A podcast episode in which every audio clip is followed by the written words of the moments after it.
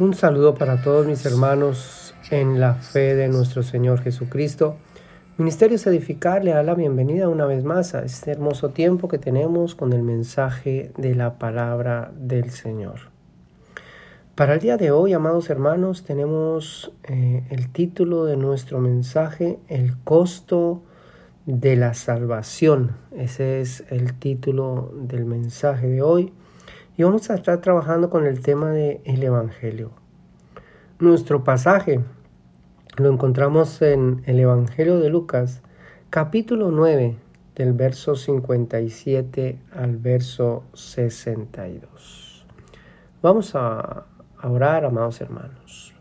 Padre, te alabamos y te bendecimos, te damos gracias por este hermoso tiempo, te damos gracias por tu palabra, te damos gracias, Padre lindo, por tu presencia pero sobre todo te damos gracias por este Evangelio, ese Evangelio que nos ha concedido a nosotros esa hermosa y gloriosa salvación y asimismo ese privilegio de la vida eterna, ser poseedores de esa promesa de la vida eterna. Te damos gracias, Padre Santo. Pedimos que en esta mañana no solamente tu palabra sea presentada, sino también entendida y atesorada en nuestro corazón a fin de ponerla por obra en el precioso nombre de nuestro Señor Jesucristo. Bien, amados hermanos, vamos a seguir con nuestra lectura ahí en el verso 57. Este pasaje tiene un título que dice los que quieren seguir a Jesús. Dice la palabra, yendo ellos, uno le dijo en el camino. Si miramos, por ejemplo, Mateo 8, 18, ese, ese uno, esa persona que le dijo a Jesús en el camino era un escriba, era un, una persona que era parte de esa élite de la religión de tiempo de Jesús. Y le dice este escriba, Señor, te seguiré a donde quiera que vayas. Qué interesantes, amados hermanos,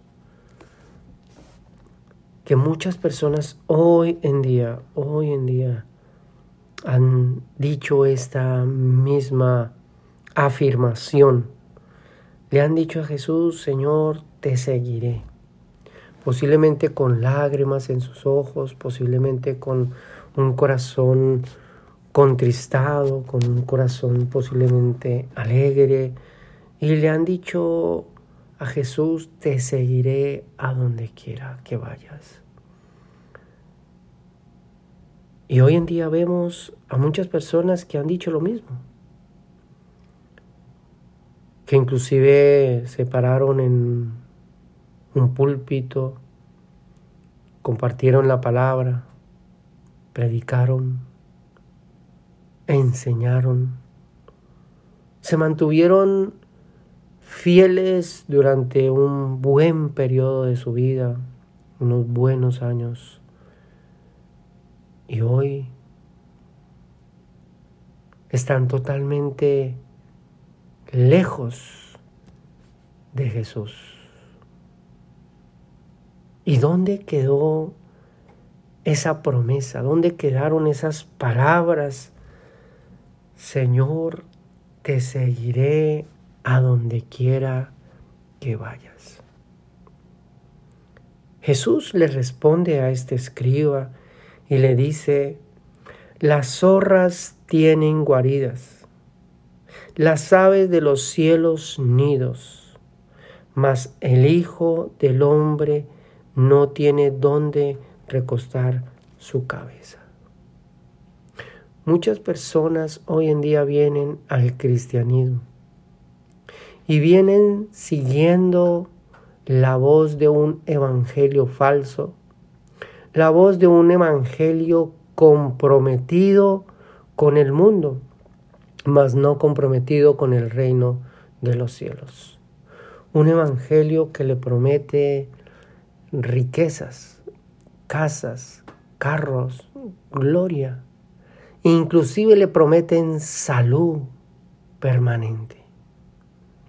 Pero Jesús le dice, las zorras tienen guaridas, Las aves de los cielos tienen nidos, mas el Hijo del Hombre no tiene dónde recostar su cabeza. Sencillamente porque le estaba mostrando, le estaba marcando el camino a una persona que estaba diciéndole, Señor, a donde quiera que vayas te seguiré. Y esa es la pregunta que tenemos que hacernos, amados hermanos, en esta mañana. Es un mensaje para aquellas personas que eh, han entendido, han sido tocadas por el Evangelio, han sido tocadas por el Señor y que de una u otra manera están ahí en el camino, que de una u otra manera han em, satisfactoriamente han respondido a ese llamado del Evangelio. Y es ¿Verdaderamente estamos dispuestos a seguir a Cristo? ¿Se nos olvidó esa promesa que le hicimos al Señor? Amados hermanos, el costo de la salvación para muchas personas, para muchas personas, tiene un precio que es imposible de pagar. Hace poco hablé con una persona que me hablaba acerca de su de su forma de, vivir el cristianismo. Me habló con mucha alegría, me dijo, mira, eh, yo era cristiano, eh, me gustaba, me encantaba, eh, estaba en ese primer amor, pero me di cuenta de que ser cristiano es muy difícil. Y las exigencias del cristianismo para el logro de mi salvación son muy difíciles. Hablaba de que para él era imposible alcanzar una salvación sencillamente porque sus obras, sus acciones no eran suficientes que el cristianismo exigía para entrar a esa gloria eterna, exigía para esa salvación, exigía un precio que él no estaba dispuesto a pagar. No podía pagarlo, no podía cancelar, pagar, dar esas exigencias que el Evangelio, el que le habían predicado, no estaba dispuesto a, a darlas. Y decía que él trataba, que iba a tratar nuevamente como de reconciliarse con el Señor, sencillamente porque él sentía ese amor por el Señor, él sentía ese llamado, él sentía todo, pero él decía, no, no, para mí es imposible. El costo, amados hermanos, de la salvación es un precio grandísimo que ningún ser humano puede alcanzar o pagar. Si usted piensa, amado hermano, que por sus acciones, por sus obras, usted puede alcanzar esa gloria eterna, déjeme decirle, amado hermano, que está equivocado.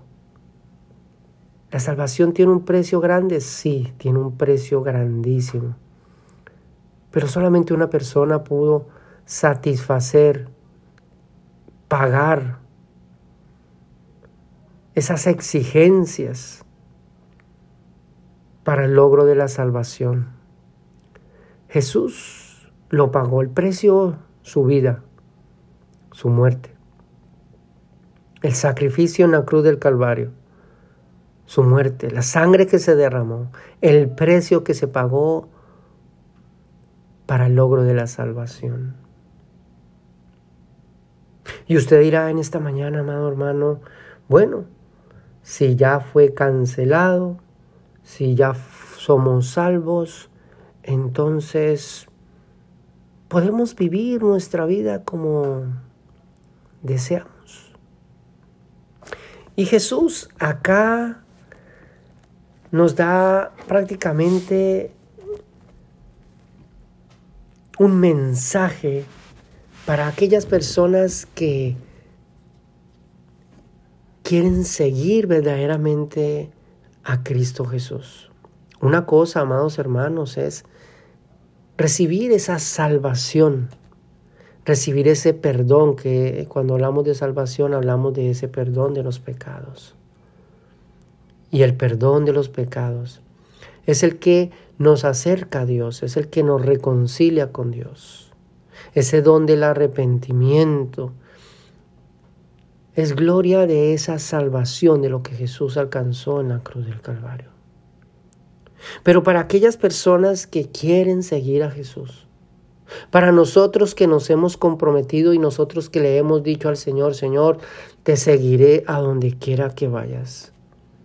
El Señor nos dice, mira, ese camino no es hacia las cosas terrenales. Ese camino no es hacia las propiedades, hacia las casas, hacia los lujos, hacia la vida de vanidad, sino que ese camino es hacia la gloria eterna. Hay un pasaje en la carta a los filipenses, ahí en el capítulo 3, verso 18 en adelante, dice, porque por ahí andan muchos, de los cuales os dije muchas veces, y aún ahora lo digo llorando, que son enemigos de la cruz de Cristo, el fin de los cuales será perdición, cuyo Dios es el vientre y cuya gloria es su vergüenza, que solo piensan en lo terrenal, mas nuestra ciudadanía está en los cielos, de donde también esperamos al Salvador, al Señor Jesucristo, el cual transformará el cuerpo de la humillación nuestra para que sea semejante al cuerpo de la gloria suya, por el poder con el cual puede también sujetar a sí mismo todas las cosas, amados hermanos. Nuestra ciudadanía está en los cielos, de donde también esperamos al Salvador, al Señor Jesucristo.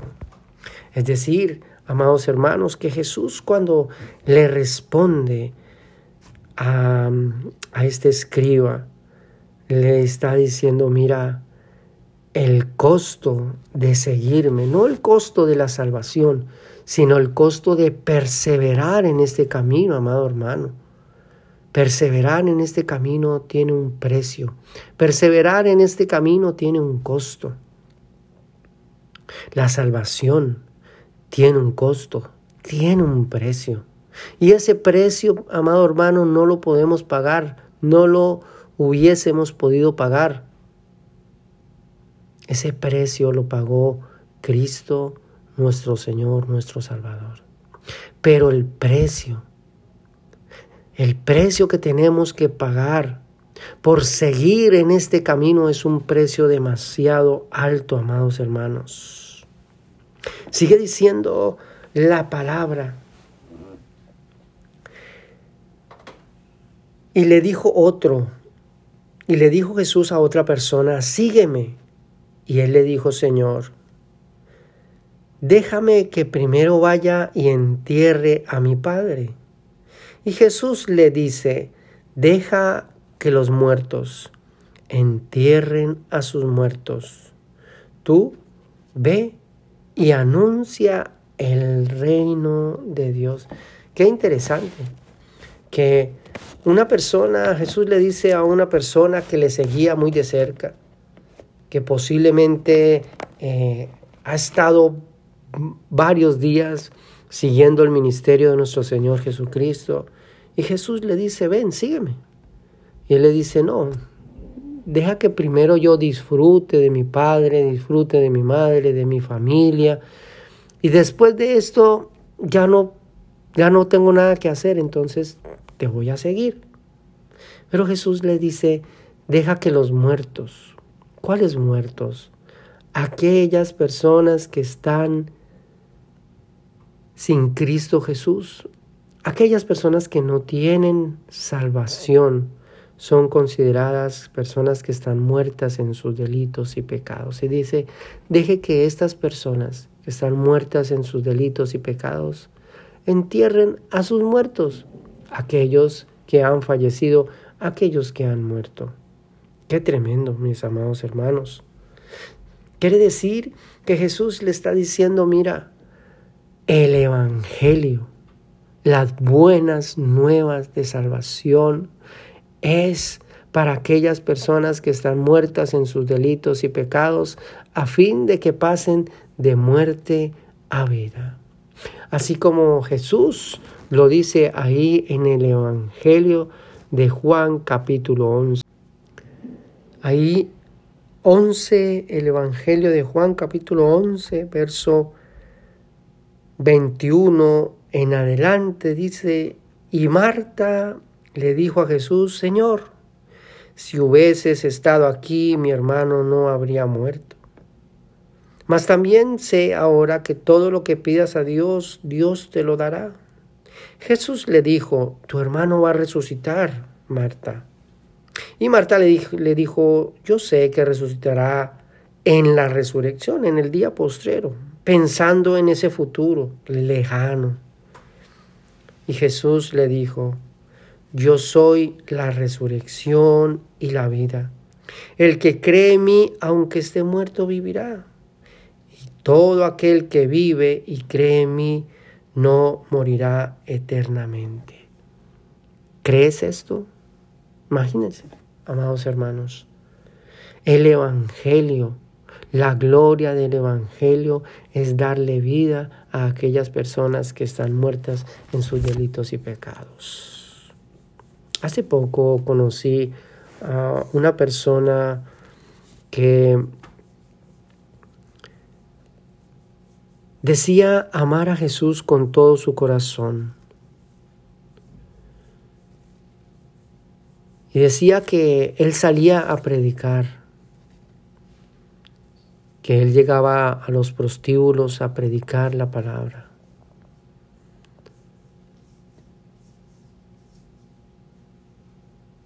Y me llamó la atención que me decía que él no había podido dejar el vicio de fumar marihuana. Y que cuando llegaba a los prostíbulos a predicar la palabra, les hablaba de Jesús, llegaba fumando marihuana. Cuando esta persona me dijo eso, yo me quedé mirándole y le dije, pero ¿qué está haciendo? Eso, eso no lo puedes hacer. Me dijo, sí, porque todos fuimos llamados a predicar el Evangelio, yo tengo que predicar el Evangelio. Yo le dije, mira, no, no has entendido lo que es el Evangelio. Jesús lo dice aquí claramente, deja que los muertos entierren a sus muertos. Pero tú sígueme, es decir, tú ven a la vida. Recibe esa salvación, es decir, pasa de muerte a vida. Es decir, que la persona experimenta un cambio radical en su vida.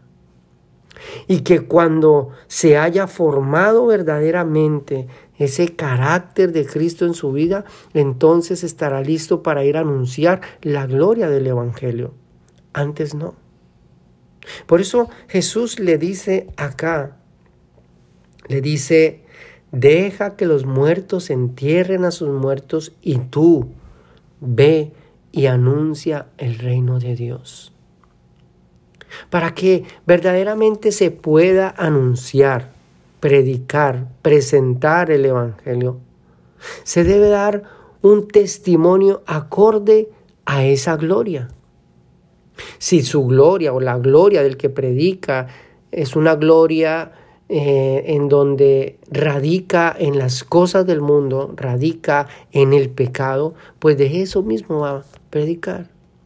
Pero si la persona realmente ha sido bendecida con esa gloria de salvación, esta persona va a dar testimonio del poder del Evangelio. Si una persona llega con un cigarrillo de marihuana, predicando el Evangelio a una persona que está posiblemente eh, sometida por el vicio del alcohol o por el vicio de, de la droga, va a decir, bueno, si ese Dios del que me predicas, ese Cristo del que me predicas no ha cambiado tu vida, jamás va a cambiar la mía. Yo creo que eso es una burla, amados hermanos, inclusive para muchos predicadores que se mofan de su elocuencia, se mofan de eh, su forma de presentar el Evangelio, del show que le ponen al presentar el Evangelio. Es una burla. Cuando su vida es completamente contraria a lo que se predica. Por eso el costo de seguir a Cristo tiene un costo, amados hermanos, tiene un precio. Y partimos del hecho de que el Evangelio es un camino hacia la gloria eterna, no un camino hacia las cosas terrenales.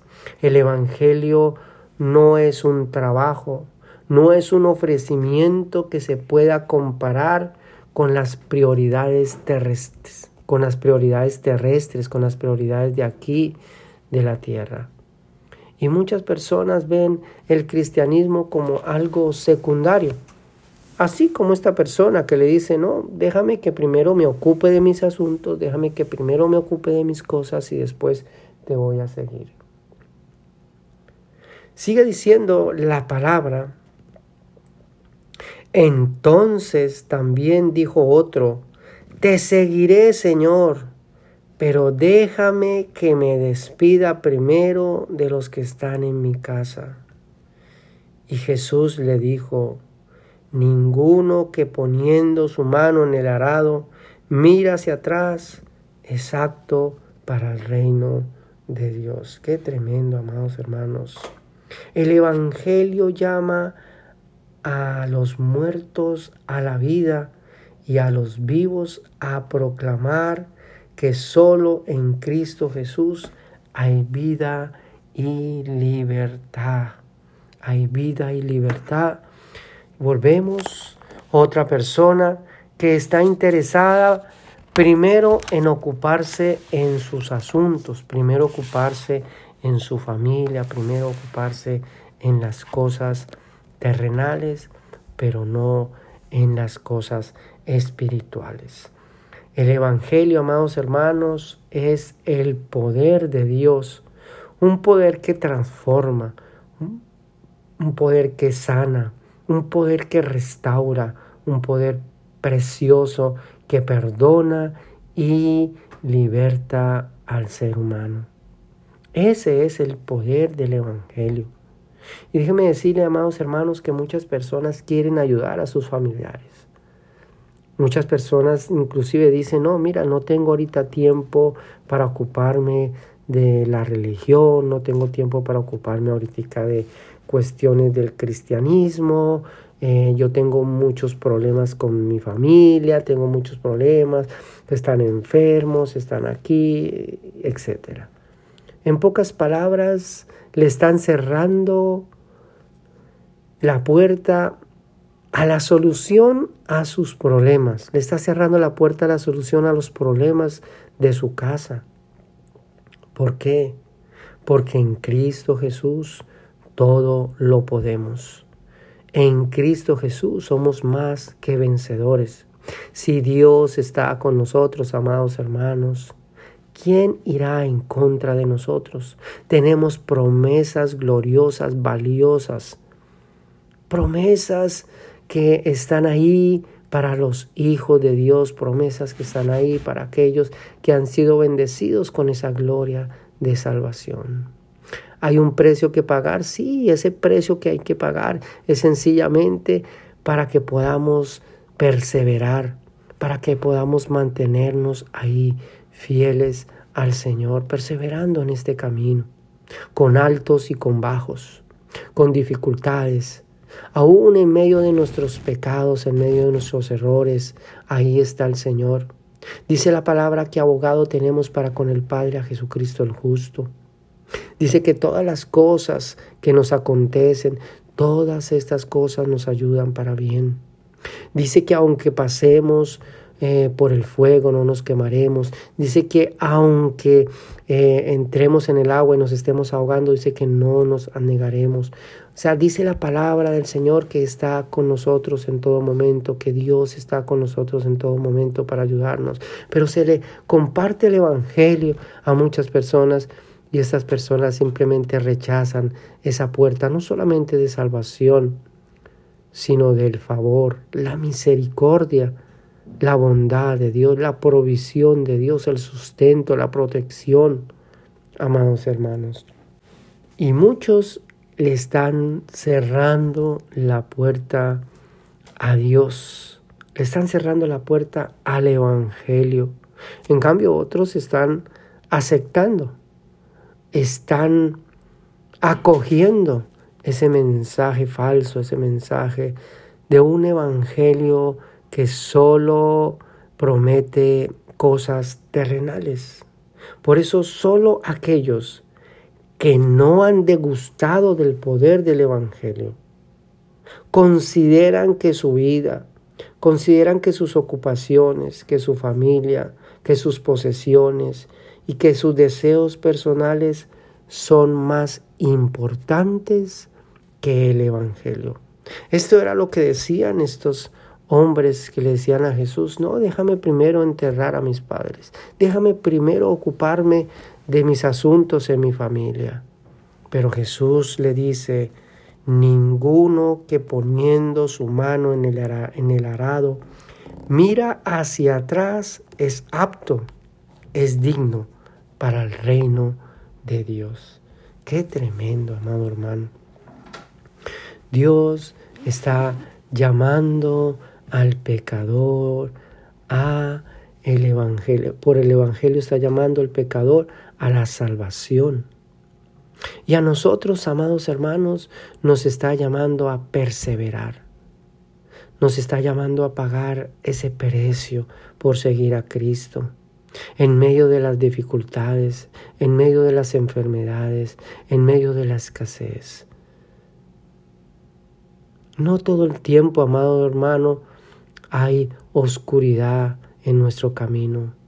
Tenemos una lámpara que alumbra en medio de esos momentos difíciles de la vida. El Salmo 23 es un salmo hermoso que nos habla acerca de ese pastor que nos guía, ese pastor que nos cuida, ese pastor que nos alimenta, que nos sustenta. Y hay un pasaje, hay un verso bíblico ahí que me llama mucho la atención. Dice que aunque andes en valle de sombra de muerte, no temeré mal alguno. Dice, tu vara y tu callado me infundirán aliento. Es decir, amado hermano, que si estás pasando por un momento difícil en tu vida, no importa cuán difícil sea, la vara y el callado. La presencia y la palabra de Dios estarán ahí para infundirte aliento a fin de que puedas terminar este eh, pequeño proceso por el que estás pasando, esta pequeña dificultad por la que estás pasando. Porque el Señor, el Señor todo, amado hermano, todo lo tiene controlado. No hay nada que se escape de la presencia de Dios, de los ojos de Dios, del plan de Dios, del propósito que Dios tiene para con sus hijos, amados hermanos. Y para ir terminando, el Evangelio, amados hermanos, llama al pecador para que sea confrontado con la verdad y perseverar en esta verdad, amados hermanos, tiene un precio que muchos no quieren pagar. Muchos no quieren pagar, muchos se están apartando, muchos se están enfriando, Muchos dicen, no, es el cristianismo es muy difícil. No, el profe no, el profe es muy cuchilla con lo de la justicia, con el profe no. Pero déjeme decirle, amados hermanos, que es por un bien. Conocí hace muchos años a una persona que me dio un testimonio y me dijo que eh, él había ayudado a una familia a llegar a Europa, que los había ayudado eh, por, lo por lo que eran ilegales y los ayudó a llegar. Y dice que los ayudó a pasar allí eh, por las montañas para evadir la inmigración y que era invierno. Y dice que esta persona iba eh, con sus hijos, con su familia, y que para que la, la emigración no los eh, detuviera, tuvo que esconderlos en medio de un río frío, congelado. Y decía este hombre que el padre de los niños no aguantaba y que él ya quería salir. La migración decía que pasaba en un carrito así cerquita, cerquita, cerquita de, la calle, así, a ver si escuchaba eh, inmigrantes, porque ellos sabían que continuamente pasaban por ahí. Dice que ya estaba desesperado, pero que la persona que los estaba guiando le decía, piensa, piensa en tu familia, Piensa que dejaste todas esas deudas allí en tu país. Piensa en el bienestar de tus hijos. Piensa en tu familia y que continuamente lo animaba y le mostraba eh, la gloria que eh, podría alcanzar si resistía. Fue tanta la insistencia de la persona que los guiaba que eh, pudo resistir hasta que llegaron a su destino. Y después de que llegaron, su tristeza, su lamento, fue cambiado por alegría, por estar ya reunido no solamente con la madre de los niños, sino en otro país. Así es, amados hermanos, a veces se nos dificulta nuestro camino, se nos dificultan las cosas en esta vida cristiana. Pero no podemos abandonar, no podemos tirar la toalla. Hay una gloria que nos espera, hay un reino que nos espera. Nuestra ciudadanía no está en la tierra, amados hermanos, nuestra ciudadanía está en el reino de los cielos. Así que no se desanime. Es la invitación de esta mañana a no desanimarnos, a perseverar y a pagar ese precio. Todo creyente, amado hermano, para terminar, todo creyente que ha sido bendecido con la salvación tiene que entender que la vida en Cristo Jesús es una vida de sacrificios y tenemos que hacerle frente a todo lo que pretenda sacarnos fuera de este camino, un camino que conduce a la vida eterna. Qué hermoso, hermano, hermano. Lo dejo para que medite en este mensaje, lo dejo para que medite en estas palabras. ¿Qué pesa más para su vida hoy en día? ¿Qué, qué tiene más valor para su vida hoy en día? ¿Las cosas terrenales? ¿Los problemas? ¿Las dificultades? ¿O la gloria eterna? Esa vida eterna que aguarda por nosotros. Amado hermano, si Dios le concedió a usted ese privilegio de la salvación y ese privilegio de la vida eterna, amado hermano, valórelo. Valórelo con todo su corazón. Y trate por todos los medios de perseverar, de esforzarse, de sacrificarse. Y que nada ni nadie nos quite, amado hermano, esa esperanza, nos arrebate esa esperanza que tenemos de la vida eterna. Si estamos pasando por dificultades y pruebas, amados hermanos, ahí está el Señor para alentarnos, para fortalecernos, para darnos fuerzas, para ayudarnos en medio de las situaciones difíciles y adversas. Ahí está el Señor para sanarnos, para ayudarnos, amados hermanos. Ahí está el Señor. Por eso yo le invito, amado hermano, que en esta mañana retome nuevamente esas fuerzas, que en esta mañana pueda eh, alentarse por la palabra, fortalecerse en el Señor, decirle, Señor, dame nuevas fuerzas, dame fuerzas como el búfalo para continuar mi camino. Pídale, amado hermano, al Señor que le ayude. Bien, amado hermano, vamos a estar orando. Padre, te alabamos y te bendecimos, te damos gracias por este hermoso tiempo, te damos gracias por tu palabra.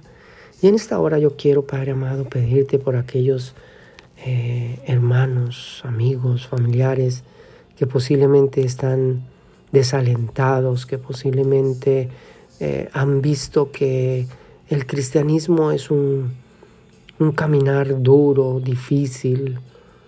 Pero yo te pido, Padre amado, que alientes a mis hermanos, que los fortalezcas. Mira aquellos que están pasando por pruebas difíciles, que están pasando por enfermedades, por situaciones adversas. Yo te pido, Padre amado, que seas tú obrando en ellos. Fortalécelos. Y asimismo quiero pedirte, amado hermano, por aquellas personas que no tienen a Cristo en su corazón, aquellas personas que no han sido salvas, aquellos amigos y familiares que no te conocen, yo quiero pedirte, Padre amado, que seas tú salvándolos, perdonándolos. Que seas tú, Padre amado, dándoles ese don del arrepentimiento. Oramos por salvación aquellos que no te conocen.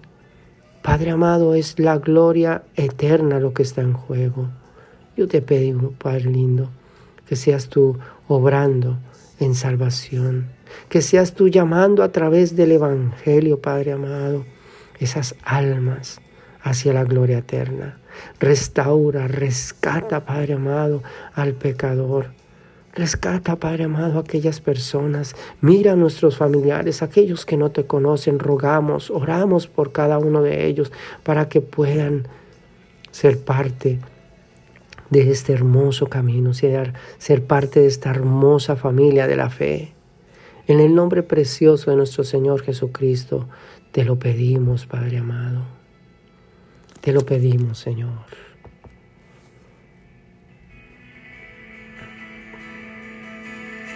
Share